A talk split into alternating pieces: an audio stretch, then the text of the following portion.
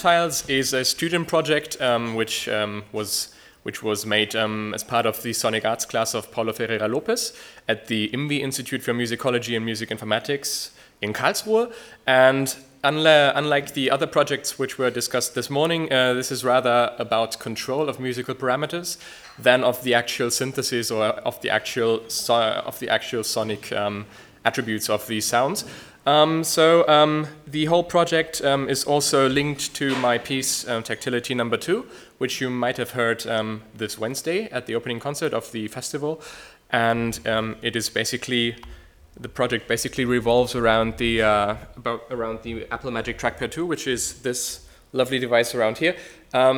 just for those of you who don't know it, it's basically an external trackpad like you have in uh, like you have in your laptop installed and unlike regular trackpads, the, uh, the surface doesn't move physically. If you touch it, there are a couple of sensors measuring the force which you apply to the surface.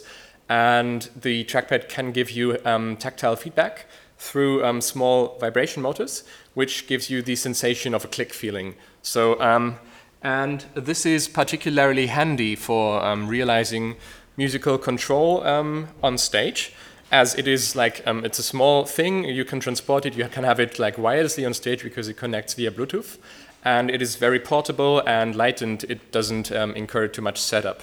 So um, right um, the trackpad is um, usually uh, well my software Taptiles is um, made for this uh, for this particular trackpad and it recognizes three gestures three basic gestures at first, the pinch or zoom gesture, where you have two fingers which um, either contract or expand. And you have the rotate gesture, where you just rotate your fingers in a circular motion, just like a classic knob, like um, on an analog interface. Um, and you have the force click gesture, which, um, just like it says, you, you press down one finger with force, and the force gets measured and transmitted as a parameter, which you can then use in your musical endeavors.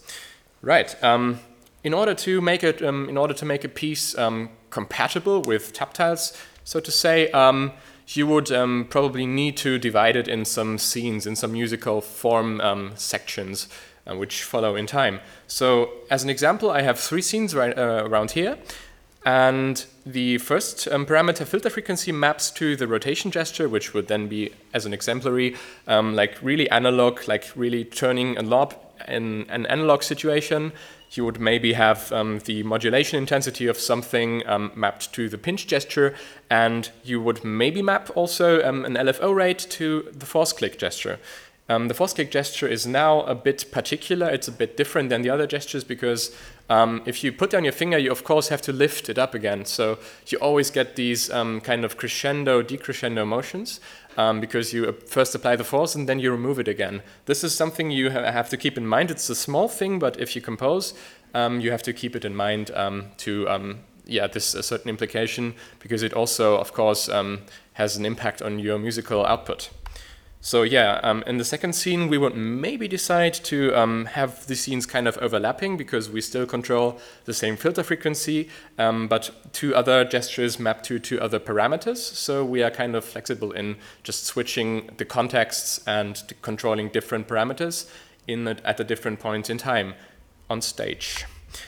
And uh, maybe in the third scene, in this example, we would have um, we would have different parameters mapped to the rotate and to the force touch gesture.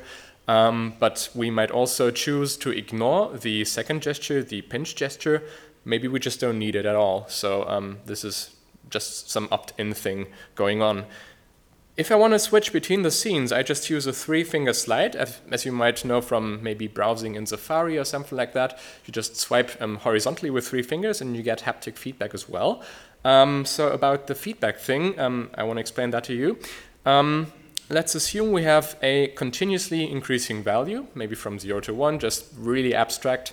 And if I want to know as a performer where I am right now on stage, um, what my value is, because I really don't have something to grasp, I can't like pick the knob or look at the look at the tiny tiny notches um, which I can control. Um, so I would rather want the feedback from the trackpad, which looks like this the trackpad doesn't give me any continuous feedback. It's not like a continuous vibration, but rather like those small, uh, tiny clicks. Um, but um, I can also use those clicks um, in a certain frequency. So if the value increases, the frequency increases, and below my fingers, if I stay, if my fingers rest on the trackpad, I always know um, what my value is. Um, so um, of course, I can also use my ears because the value will obviously change some um, some audible aspects of the sound. But I will also, um, of course, feel what the value is right now. So if I switch between the gestures, I would give uh, I would get a different feedback because like the virtual knob might be turned down in in another gesture. So and if I switch the scenes, I would also of course want to know which scene I just triggered. So let's assume I just activated scene number four. I would get um, like a short buzz at the beginning from the trackpad and then like distant uh, distinctive clicks, um, four distinctive clicks um, after the short buzz. So this will tell me, okay, you are now at scene four, and I would unmistaken, uh, unmistakenly know where I am in the piece. So um, if you um, if you're on stage and you are nervous and switch around a lot, this can really help you uh, navigate throughout your piece. Okay, concerning the technical aspects, um, this, is of, this is also built um, using OSC. So my application Taptiles um, is um, basically an OSC transmitter. It generates OSC messages, and currently, for ease of development, it is locked to um, a certain host in a certain port, localhost port 57100. And all OSC messages look like this for those uh, of you who are concerned with the technical aspects. You would get the values um, using these messages. Um, N would be the scene number, and M would be the gesture number, um, and the values are all ranging between 0 and 1, so you can map them to anything that you want. It's not exactly tied to a frequency or to an amplitude. So um, we could consume those OSC messages using clients such as SuperCollider, MaxMSP, or maybe also um, Osculator, which is like a pretty handy tool. Maybe some of you know it, maybe some of you don't. Um, and all of those three applications can, of course, they can, well, Osculator can't, but Max and SuperCollider can. They can uh, synthesize the sound directly or use the parameters directly for synthesis, or maybe remap the OSC messages to different format for different applications, or yeah, just um, convert it to MIDI messages, which we would then use in like more classic DAW applications such as Ableton Live, Logic Pro, or anything else. The app was written for macOS um, starting from 10.11 because this is like the first operating system version that understands um, Force Touch. Um, it is written in Swift 2, which is a bit old. The source code is totally messy, so I, am not currently able to publish it with a good conscience. Um, but maybe I will get around um, and fix it some someday. Um, however, the application is uh, compiled and downloadable, so you can just download it and execute it on your own computer um, under this uh, specific link. I just check it out and download it and execute it. At this, um, if you want to contribute or if you're like a software developer kind of guy, you might just um, choose to follow that repository. So um, if you are interested, you might want to contribute later on when the source code is actually published. So um, Right. Um, there's of course lots of potential for improvement because this is really like an early prototype. Of course, it works on stage, as some of you might have seen on Wednesday. Um, but it's also got, yeah, of course, yeah, a huge potential of just extending features or fixing certain things. Um, so one of my most interesting, or what I would be really interested in, would be um, custom gesture responders. Like you saw, we have three gestures right now, which are delivered by the operating system, like yeah, rotate, pinch, and force touch. Um, but of course, the trackpad is like uh, completely unlimited, or at least limited to your count of fingers. So um, you would basically, it is technically possible to just track all coordinates of all fingers on the surface, but you would need to interpret them in some way to get different gestures. Also, um, all three gestures that are available right now are like continuously or linear linearly mapping. So you can't jump around between values like you would maybe do on a keyboard with an octave jumping around different notes. You would also you would always have these continuous intermediate values, which is a bit of a limit right now, but um, maybe you can center your piece around that, or you just uh, try to involve it into your piece in a clever way.